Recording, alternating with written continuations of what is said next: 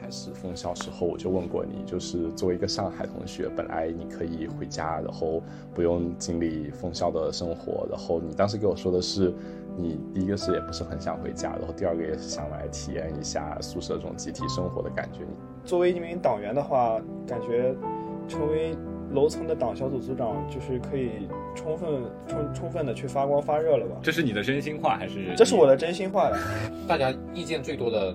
我觉得还是一个就是捐赠的物资有没有呃公开透明的，以及公平的去分配到每个校区每个宿舍中。大家好，欢迎来到另眼看淡，这是我们凤楼的 DX 天。我们今天寝室四个人聚在这里进行一场行为艺术表演，四个人对这台电脑在说话。我是宇航员，我不喜欢吃鸡腿。我是小明，我想要按时毕业。我是 baby 淘淘，我喜欢睡懒觉。哦，我是灯笼，我想变成一只猫。所以大家有特别讨厌吃或者是很喜欢吃的风楼餐吗？在经历了那么多天的风楼过后，我喜欢吃咕老肉，咕老肉哦，我吃过有菠萝的那个是吧？对，就吃过两次。嗯，但是我但是我们在吃的时候只有只有土豆，没有菠萝。我我没有尝到过菠萝，但是我在炒饭里面碰到过菠萝。我最讨厌吃学校的猪肉，真的 很很多时候一言难尽是吗？然后呢，如果让我挑个最喜欢的菜，我我真的挑不出来。我觉得炒饭还不错。但是我一次都没有吃到过炒饭。小明我我我每天都等着去楼下炫一份清真餐，就等多下来的清真餐，哦我就可以去说说实话，我觉得清真的面很不错，对，但是就是我我每次我每次想要想要拿清真餐的时候，我就都被人拿了发现楼下就没有了。但是我不想要拿清真餐的时候，群里就会说今天清真餐还有多余。这要买涨不买跌。成功玩透了，玩明白了，好吗？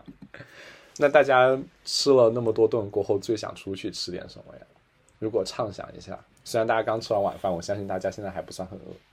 呃吃牛牛寿喜烧呀，我靠，我我也想吃那个自助餐，虽然不知道还吃吃过。吃一顿。你想说什么？哦 灯笼，就是我我比较想吃海鲜，还有早茶。好广东人啊！我想吃麦当劳。我我记得我那个欧麦卡当时续费了几天以后就封闭了，然后 然后就是那个只用了几天，浪费了大半个月。说真的，封校之前那一周我充了美团会员，然后没有是那个外卖会员，对，然后没有用。太惨但是我最想吃的还是火锅，无论是海底捞已经算还可以的了，然后什么香天下、谭鸭血，我觉得都还不错。所以你昨天没有抢到海底捞的火锅。对，然后我们今天 今天有个好消息，就是复旦在封楼了，可能一个月多过后吧，超市也关闭了一个多月。我们现在超市可以恢复线上订货，然后每天每个区域限一种商品，然后前天的商品还是昨天的商品是一个海底捞的自热火锅，然后我当时是没有抢到，但是我隔壁的室友很幸运的抢到了，然后我们现在都对他那个火锅，呃那个什么很觊觎，虎视眈眈，虎视眈眈，很想吃。但是很想回到凤楼之前的生活，尤其是封校之前，我都已经快想不起封校之前生活是什么样子了。你们能给我描述一下吗？还有记忆的？我封校前一周新买了泳裤，然后去江湾游泳，然后那时候我想到我一我一周至少游游它两次，因为因为我比较了一下，就是学生游泳的价格还有外面游泳的价格，很便宜，五块还是八块？对，便宜超多。然后当时我想着，我快毕业了，那我肯定要在毕业之前赶紧赶紧以低廉的价格多游几次。然后结果我的泳裤就只下了一次水就封闭了。你会蛙泳吗？还是仰泳？还是自由泳？我会狗狗刨？没有，其实我以前学过，但是呢，啊就是后来就没怎么游，就忘了。然后在降温之前，忘的。对，在降温之前，我上一次下水还是在初中的时候，就很久没游了。我靠，这真的好久远了。确实久。然后后来我就我在江湾的时候，我就跟我朋友一起就学了一下，但是感觉多游几次就好了。嗯嗯嗯，会有一种就是重新捡起一个对，技能的感觉，嗯，感觉像像是一种游戏里面的重新重新熟悉一个游泳技能。嗯，baby 淘淘封校前有什么生活？我封校前会去射箭，射艺课吗？不是射艺课，就是兴趣社团。射箭，就那种拉弓的那种吗？对，我好像听说过。会在我会在南操那边，就是每周日的时候过去。周六周日其实都是活动时间，我会周日上午的时候过去，然后射到下午。但是是那种几环几环的那种吗？对几环几环那种，但是封校之后就再也没去过了。我倒是很想念，我在翻我的朋友圈，就是去年五月我在干嘛？就去年五月的时候，虽然好像全国还是有些散发疫情，哦但是我出去玩了好多地方。去玩了，我去了，我我甚至还去你准备趟。然后还去了，我感觉玩了好多地方。但今年五月和四月，我觉得我就是就是微信步数为零的用户。我我去年这个时候，我想起来我也在隔离，那个时候是哦你刚回来回来的时候也在隔离，对，也刚好哦就这段时间，形成了一个巧妙的时空互文。太惨了。你们当时隔离二十一天还是二十八呃，天？十四天，十四天，对，那还好那那。时候因为根本就没有什么疫情，哎，不过还是觉得回忆，就像微信朋友圈最近有篇文章叫做《怀念二零一九年》一样，就是很多人也有说到，就是怀念之前还不如往未来看去。可能我们也不一定能回到之前，但是未来怎么样，我们还是得面对，对吧？我我觉得对我来说，其实分楼前分楼后是从一个一成不变的日常变成了一个更加一成不变的日常。嗯，比如说呢，你封楼过后的一成不变日常里面有些什么？就是每天我觉得都是差不多时间的起床，然后十点对我来说，呃，就差不多，然后十一点之前叫醒然后室友做抗原，大家都喜欢睡懒觉。然后然后会因为会有抗原时间，然后网格化志愿者的送餐时间，对，然后我一般也会在下午一点的时候固定会有一个午睡时间，对，然后晚上的话我们会会有一个固定的休闲娱乐时间，休闲娱乐寝室时间。所以我感觉已经大半个月以来，觉得就是整个的生活是比较一成不变的。已经一个多月了，不止但但是但是一个多月之前，我并没有参加这样的娱乐活动。哦哦哦，好的，那我我封闭之后的生活感觉还是变化挺大的。这个转折点就是在我成为这个我们楼层的党小组组长说起。只成为了一个志愿者头头。本来我之前也是在当志愿者的，但是那个志愿者就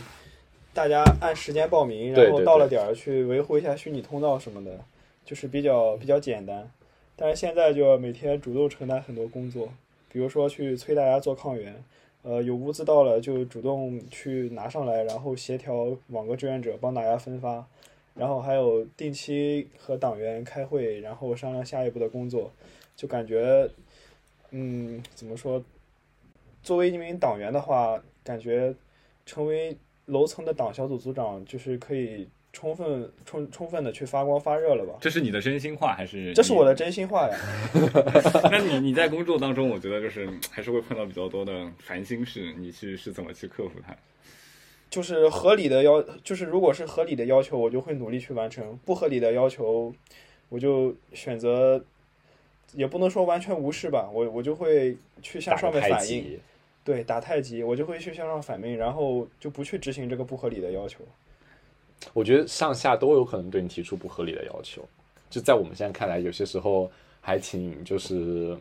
有些事情看上去并没有那么简单，但是放在你的这个角色身上，就还挺就是挺两边都有点为难的，所以要处理好还挺不容易的。嗯，是这样的。嗯其实大家大部分需求反映上去，都可以从那边得到有效的解答。但是如果问到这个封楼会封到什么时候，这个就算我问了，我我上面的书记他也不知道什么时候结束，所以这是一个比较无解的问题。所以所以说你 设身处地站在这个就是角色上面的时候，就会不会感受到就是当初，比如说我们在群里面会有一些人对一些辅导员啊、一些管理人这样一种一种责难和刁难的时候，你会不会就是感受到一些不一样的感觉？就会不会觉得这这些要求放在自己身上，其实也是无法实现？他们毕竟也是一个只是一个活生生的人，也是一个很普通的人，有没有这种感觉？嗯，是有这种感觉的。有的时候就是因为大群里那个那段时间经常失控，然后大家嗯就是封楼之后的情绪化的时刻比较多，然后管理上又存在很多就是当时的人太少了嘛，就去只只是那个驻楼辅导员在管，所以才又每每层楼增设了党小组，然后这样的话，其实就是原来那个大群里，现在相当于工作量少了很多，工作量分摊到每个楼层的党小组组长身上，我觉得是这个管理模式也是在不断优化的。嗯，就是从最开始的封闭一开始的探索，然后逐渐到现在就是管理有所改善吧。能能不能详细聊聊，就是整个就是整个模式改善前？我觉得你像在采访一个党小组组长的活日常活动。因为对这个问题比较感兴趣。OK，嗯是你对就是整个分楼整个管理模式前后，就是有没有什么比较印象深刻的一些呃变化转折？我有种种明显的感觉，就是在 baby 淘淘成为，baby 淘淘成为党小组组长过后，呃，我们的物资和我们的一些呃问题反馈的更及时和就是解决的更及时了。就是感觉他们这个模式，他们的确能给我们带来更方便的一些地方，比如说我们进来了很多批的方便面啊、饼干啊、火腿肠啊之类的，之前是已经有一个月或者是大半个月都没有见到的东西。虽然可能跟这个没有关系，但是我感觉他们俩之间是有时间上的重叠，嗯，其实是有关系的分发上会因为发这个东西之前曾经统计过大家的需求，哦，所以真的有关系。如果每个人都是在群里就是无序发言的话，其实上面收集消息收集起来很就是很困难，OK，也有有可能回复不及时，然后就有同学开始得不到回复，开始情绪化的发言。对，那我们现在就如果说每次都，呃，每个群里就是每个楼层建一个群，在群里艾特大家，然后问每个寝室的需求，这样的话，一个是大家的需求就是有一个反映的渠道嘛，而且这个渠道就是设立的初衷就是说能把大家需求反映过去，然后及时的反馈给大家，而不是说在群里就无序的发言。嗯，所以说就是通过这个通道，对许多许多物资都是可以通过这个通道反映到上面，然后运过来的。我看到灯笼老师的眉头已经紧皱了，是是感觉我们说的哪里不符合你心理预期吗？是不是需要把猫运进来？那也不是，我主我主要是觉得就是这个物质反馈的话，因为我们现在感觉进来的很多物资是外界捐赠的嘛，所以是其实跟我们反馈，我个人觉得是关系不大的，因为我们反馈啊，就是我们决定不了这些东西。对我们反馈的很多内容都是一些生活必需品，比如说呃卷纸啊、沐浴露、洗发水之类的这些东西，其实呃学校是有在调进来的，但是大家意见最多的，我觉得还是一个就是捐赠的物资有没有呃公开透明的，以及公平的去分配到每个校区、每个宿舍楼这个事情。对这个我很有感触，就是我我昨天抢海底捞那件事件以后，就是我有一些不一样的感触。嗯，就是说，我觉得学校一直在提供一些很微量的，就弥补你一些就是生活能覆盖你一些生活必需用品的一些物资，嗯然后来有种吊你胃口的感觉。但是我觉得就是完全是有能力，就是我和都供应，就是提供更大范围、更大规模一些、更多的、更多种类的一些物资。嗯，现在的问题，在我个人看来，就是外界的物资是够的，难就难在运输和消杀的过程需要很多人手。对，如果你种类突然增加的话，那这个运输和消杀的人手它明显是不够的。嗯，就学校不想承担这个有可能带来很多病毒的风险，所以必须要把运输和消杀环节做到位。但是这个环节的工作人员人手不足，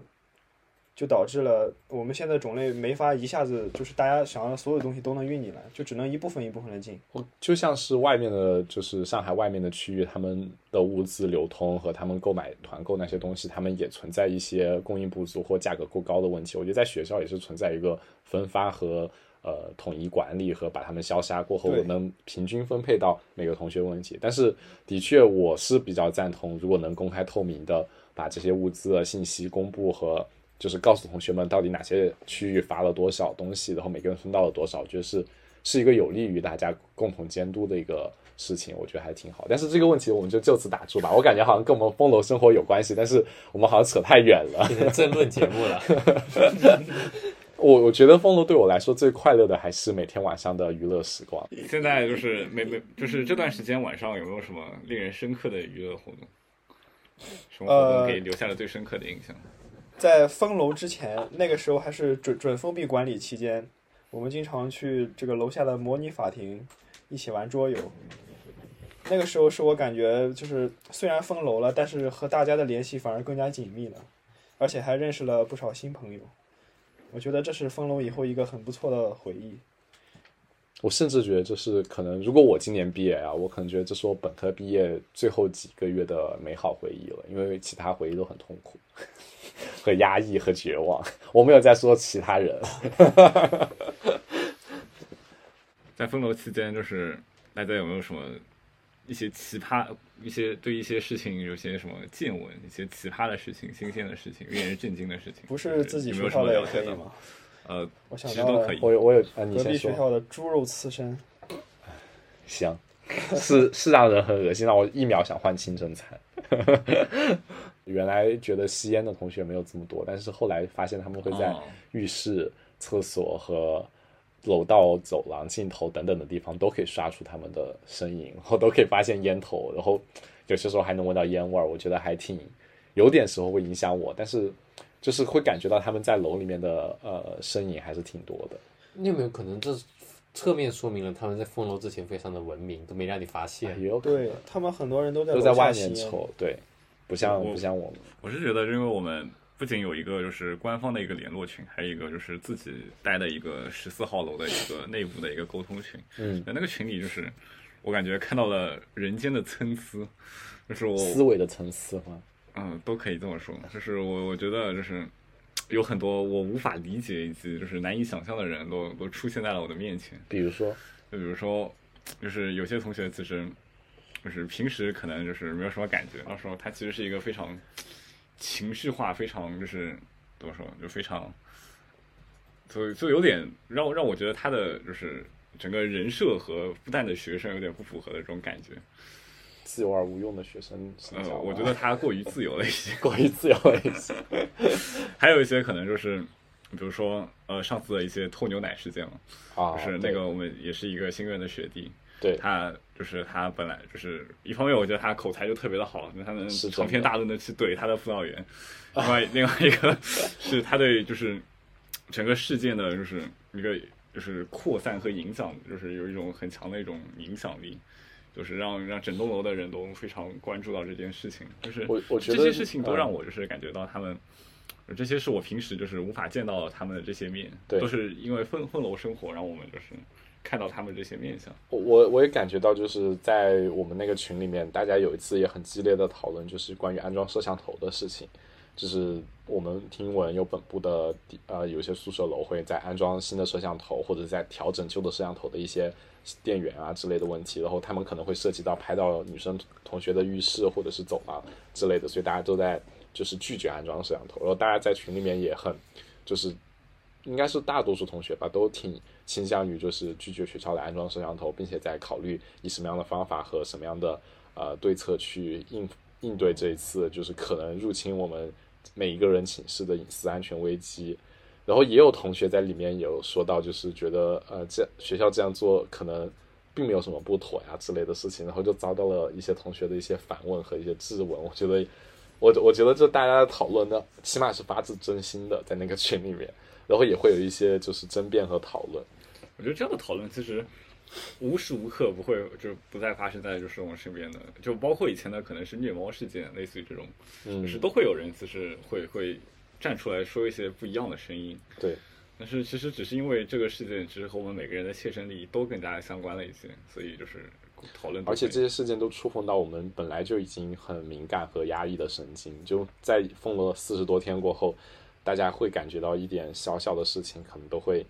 就是触发到自己可能对未来生活的畅想，对可能还有解封日子的盼头，还有一些哪怕是吃的东西的一些怀念啊之类的，都会让我们感觉到有点难以接受。就比如说我们今天出的，可能要不是可能已经确定要提前结课，然后毕业班可能没有任何活动的直接毕业，对很多毕业的同学来说也是一个遗憾，或者是呃一个小小的本科生的不是很完美的结局的那种感觉。其实就是我在前段时间就在各大可能论坛、贴吧平台看到他们就是讨论为什么就是这么多人对五一休假的调休不满嘛。嗯嗯嗯，就说本质上来说，五一就是已经是一个剥夺了一个双休日的一个假期假期，对，就相当于是，我我记得一个很有意思的比喻，就是说国家就是出了一个醋碟，然后让我们去准备几斤大闸蟹，去叫什么和他配合吃蟹，然后然后到时候他还说这顿是他请的，就他给你们放了五天假，就是有种这种感觉。但是我们发现，就是我们如已经如此可怜的一个五天假期，最后还是又被剥夺了两天。嗯，虽然我们可能和这种劳动，就我我们并不是进行一种纯粹意义上劳动，只是一种脑力上面的一种付出，但是我还是会有一种被剥削的感觉，就是我我们这剩下的一个月，我们也只有四天的休休闲时间。啊，这么少吗？对，因为因为每周就是会有四天就是被挤占，剩下的四天就是可能给你象征性的休息一下，但是这一天可能又会充斥在各种的小组讨论、小组作业的制作当中。怪不得大家遇到这个消息过后反应都这么剧烈。对，大家的现在的课业压力怎么样？就是在整个封楼期间的学习状况。我我五个必修课的题目，然后还有一个毕业论文要写，都是考试吗？还是非考试？就有的是考试，有的是论文，然后现在已经出的方案的话，已经有三个课出方案了，然后是两个论文，一个考试，他们都挤在了五月底。对，所以我得早点把他们就把一一部分写完，不然的话全部堆在那个时候是，我感觉有点吃不消，说实话。对但是灯笼同学他毕业论文已经完成的情况差不多了。你不要这是可以瞎说的好吗吗？我我的情况和大家也很类似嘛，就是我邓龙同学，这是可以说的嘛？我不仅有一篇 我不仅有一篇毕业论文，还有就是八门的，就是必修课哇，你有八门，对，因为我在去年这个时候去新加坡国立大学交换了嘛，就这个学期的课，上个学期课就全部堆到这里来。就我我我现在就是剩下三十天，可能每两天就需要就是平均两天就完成一个任务点，就是这种感觉。我感觉我们越来越活得像游戏了，就是我觉得在封闭的生活里面，会让我感觉到自己生活多样性的匮乏，让我觉得我每天起床、喝水、上厕所、吃饭、睡觉，然后起来看看书，然后健健身，这些东西都是在进行一个打卡活动，然后把它完成过后，我就会获得一个经验值，或者获得一个今天今天我内心的满意值，然后渐渐的，然后去维持它的一个比较高点的水平，然后最后再上床睡觉，然后完成今天的活动的那种感觉。对比涛涛比你们来说课业压力要小很多，只有两个选修课。怪不得那么开心，这么卑鄙。太卑鄙了。老 baby，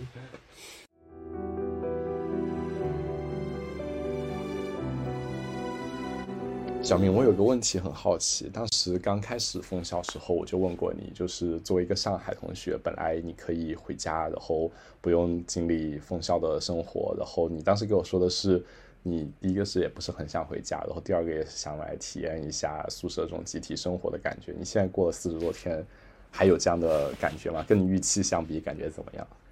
呃，我觉得这个两点到现在依旧也是成立的。就是我觉得在家里的话，一方面可能会有更多的束缚，一方面的话，就同样也是封四十多天那种感觉对，嗯，另一方面的话，可能就是不如在这里就是安心，就是因为我父母可能是会，呃，从事相关的工作，导致他们会有被隔离嘛，就是哦所以按照那样的情况来说，一直到就是从四月一直到五月，整个一个月我都是将一个人生活下去，就是这样的情况。吃饭也会成问题。对，就是要自己照顾自己，然后要抢菜做饭，又去打扫，去怎么样？就是我感觉这对自己来说是一个更大的负担。对，所以从这个来。看的话，也是一个对自己就是更加好的一个选择。但是可能在四十多天以后的话，可能会有一点点想过，可能回去会更好。就是是，当然是现在回去会更好，嗯但是可惜现在没有办法做出这个选择了。啊对现在没有办法做出这个选择，但是呃也是觉得也就这样过下去吧，也就还 OK。那呃，宇航员，你有什么呃对在留留在学校的一些想法吗？我当时是想着，就是当时呃二零年那波疫情的时候，我当时在家，然后有一小部分同学在学校，然后我没有经历到这部分真正意义上的封楼生活。然后我也听说过零三年的非典疫情的时候，大学生们他们也被困在学校里面没法出去，所以我很想就是通过我自身的感觉去亲历一遍这个疫情对我的大学生活的影响。然后我当时想的最主要的影响就是会限制我的自由，不能让我出校，不能让我去随便吃饭或者是出去玩。但是我真的没有想到会对我们的物资，尤其是吃饭问题，然后还有对我们的呃网购或者是快递问题，我真的没有想到快递会被停掉。然后我还没有想到的是，